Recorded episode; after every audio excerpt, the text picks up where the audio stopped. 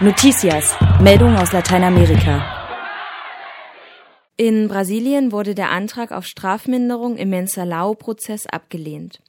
Nach Angaben von Blickpunkt-lateinamerika.de haben die Richter des obersten Gerichtshofs in Brasilien einen Antrag auf Strafminderung für die im Mensalao-Prozess Verurteilten abgelehnt. Der Antrag war von der Strafverteidigung gestellt worden. Ihrer Meinung nach müssten die Verbrechen der Geldwäsche als kontinuierliche Handlung ein und desselben Verbrechens betrachtet werden. Demnach sollten die Strafmaße auf ein Verbrechen ausgelegt sein und nicht auf mehrere, so die Forderung der Verteidiger. Die Richter aber teilen diese Ansicht nicht. Deshalb sehen sie von einer Strafminderung ab. Der Antrag auf Strafminderung hätte zur Folge haben können, dass einige der Verurteilten aus dem geschlossenen in den offenen Vollzug gekommen wären. Der Mensalao-Prozess war einer der aufsehenerregendsten Prozesse in Brasilien. 37 Geschäftsmänner und Politiker mussten sich wegen Korruption verantworten. Sie sollen zu Beginn der ersten Amtszeit unter Luis Inácio Lula da Silva Schmiergelder an Parlamentarier gezahlt haben. Der Mercosur diskutiert über einen Beitritt Boliviens und Ecuadors. Das geht aus einer Meldung von Amerika21.de hervor. Demnach wurde bei einem Gipfeltreffen der Mitgliedstaaten des Mercosur die Erweiterung des Wirtschaftsbündnisses diskutiert. Im August war bereits Venezuela als Vollmitglied aufgenommen worden. Daraufhin hatten auch Bolivien und Ecuador Interesse an einem Beitritt bekundet. Bolivien hat derzeit einen Beobachterstatus inne. Die Außen- und Wirtschaftsminister des Mercosur sind bereits zu ersten Gesprächen zusammengekommen. Sie diskutierten Maßnahmen zur Ankurbelung der Wirtschaft und Ausweitung des regionalen Handels sowie Reisefreiheit, Austauschprogramme im Bildungsbereich und die gegenseitige Anerkennung von Bildungstiteln. Ein weiteres Thema auf dem Gipfel könnte die Zukunft Paraguays und dessen Verbleib im Bündnis sein. Paraguay war nach dem parlamentarischen Staatsstreich im Juni dieses Jahres im Mercosur suspendiert worden. Venezuela nimmt zum ersten Mal an einem Gipfeltreffen des Mercosur als Vollmitglied teil. Trotzdem muss der venezolanische Präsident Hugo Chavez aufgrund seiner Krebserkrankung dem Gipfeltreffen fernbleiben. In Argentinien gerät die Regierung zunehmend unter Druck.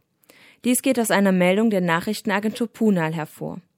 Demnach zeigen Massenproteste der argentinischen Bevölkerung das Unbehagen an der Regierung von Präsidentin Cristina Fernández de Kirchner.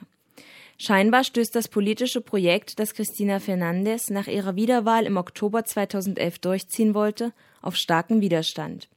Im vergangenen Jahr habe die Regierung Fernández eine Reihe von Entscheidungen getroffen, die mit hohem Risiko behaftet sind. Sogar der Generalsekretär des Gewerkschaftsdachverbandes CGT, Hugo Moyano, sei auf Distanz gegangen.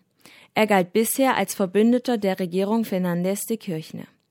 Es zeigt sich, dass innerhalb des Peronismus ein politischer Kampf abläuft. Die Gewerkschaft CGT kontrolliert den gesamten Transport und die gesamte Logistik in Argentinien. Damit kann die Gewerkschaft das Land jederzeit lahmlegen. Die Macht der Gewerkschaft zeigte sich bereits Mitte November.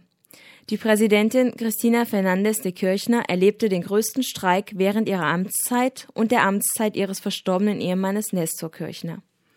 Ein Grund für die Unzufriedenheit der Argentinier ist die Verschlechterung der wirtschaftlichen Lage. Das argentinische Wachstum habe 2012 eine starke Entschleunigung erlebt. Die hohe Inflationsrate verstärkte die Proteste der vergangenen Wochen. Fehler habe die Regierung Fernández de Kirchner auch in der Bildungspolitik gemacht. Die staatlichen Ausgaben für Bildung seien zwar relativ hoch, aber die Qualität der öffentlichen Bildung habe sich dadurch nicht verbessert. Außerdem investiere die Regierung zu wenig in die Modernisierung von Eisenbahn und U-Bahn. Erschwerend kommt der Dauerkonflikt mit der Presse hinzu. Der Generalstreik im November hat ein Argentinien im Aufruhr gezeigt. Vor allem die Mittel- und Oberschicht verlangt mehr Sicherheit, Meinungsfreiheit und einen weniger beschränkten Zugang zu Dollars. Nicht nur die Bevölkerung scheint mit der Regierung unzufrieden zu sein. Auch in der Politik baut sich eine Front gegen Fernandez de Kirchner auf. Der sogenannte Christinismo steht von vielen Seiten unter Beschuss. In Honduras warnt der de facto Präsident vor einem erneuten Putsch. Nach Angaben von Amerika21.de hat der honduranische de facto Präsident Porfirio Lobo am vergangenen Freitag öffentlich von Putschplänen gegen ihn und seine Regierung gesprochen. Er verfüge Informationen von geheimen Treffen um eine Verschwörung. Diese Verschwörung soll von den gleichen Unternehmen ausgehen, die auch hinter dem zivil-militärischen Putsch standen, der Lobo selbst 2009 an die Macht gebracht hatte. Namentlich nannte Lobo den Eigentümer der honduranischen Zeitung El Heraldo und La Prensa, Jorge Canawati, als einen der Verantwortlichen. In der vergangenen Woche hat sich auch die Auseinandersetzung zwischen der Regierung Lobo und dem obersten Gerichtshof zugespitzt. Zuvor hatte die Verfassungskammer ein Gesetz zur Säuberung der Polizei für verfassungswidrig erklärt. Das Gesetz sollte den Ausschluss von korrupten und dem organisierten Verbrechen nahestehenden Beamten erleichtern.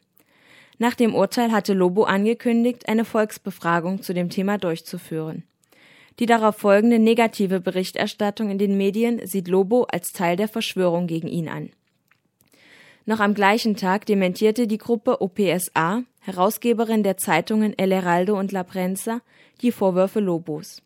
Auch der Oberbefehlshaber der Streitkräfte von Honduras, René Osorio Canales, wies die Vorwürfe zurück. Er versicherte, hinter Lobo zu stehen. Honduranische Menschenrechtsaktivisten machen schon seit längerem auf die Gefahr eines erneuten Staatsstreichs vor den Wahlen im November 2013 aufmerksam. Diese richte sich aber nicht gegen die derzeitige Regierung unter Lobo, sondern solle angeblich einen Wahlsieg der 2012 gegründeten Partei Manuel Zelayas verhindern. Zelaya war 2009 in einem Staatsstreich gestürzt worden. In Bolivien erschüttert ein Korruptionsskandal die Justiz. Das geht aus einer Meldung von Amerika21.de hervor. Demnach ist in Bolivien ein Netz aus Korruption, Betrug und Erpressung aufgedeckt worden. Es wird von mafiösen Strukturen bis in die höchsten Spitzen von Politik und Justiz gesprochen.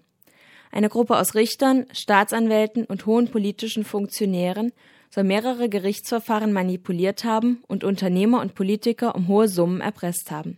Ein ehemaliger FBI-Agent hat die Aktivitäten aufgedeckt. Er ermittelte im Falle des im Juni vergangenen Jahres inhaftierten US-Amerikaners Jakob Ostreicher. Dabei wurde nun herausgefunden, dass Ostreicher durch falsche Beschuldigungen ins Gefängnis gekommen und monatelang erpresst worden war. Nun soll geklärt werden, wie die Bande so lange Zeit unbemerkt agieren konnte. Einer der Beschuldigten, Boris Villegas, arbeitete zuletzt sogar im Ministerium für Korruptionsbekämpfung. Bisher streiten die Beschuldigten alle Vorwürfe ab. Zur gleichen Zeit sind Vertreter der bolivianischen Regierung und US-amerikanische Politiker zu Gesprächen zusammengetroffen. Sie sollen im Fall Ostreicher eine Lösung finden. Der Fall könnte einen massiven Imageschaden der Regierung Evo Morales in Bolivien nach sich ziehen. Die Regierung hatte ihren Wählern null Korruption versprochen.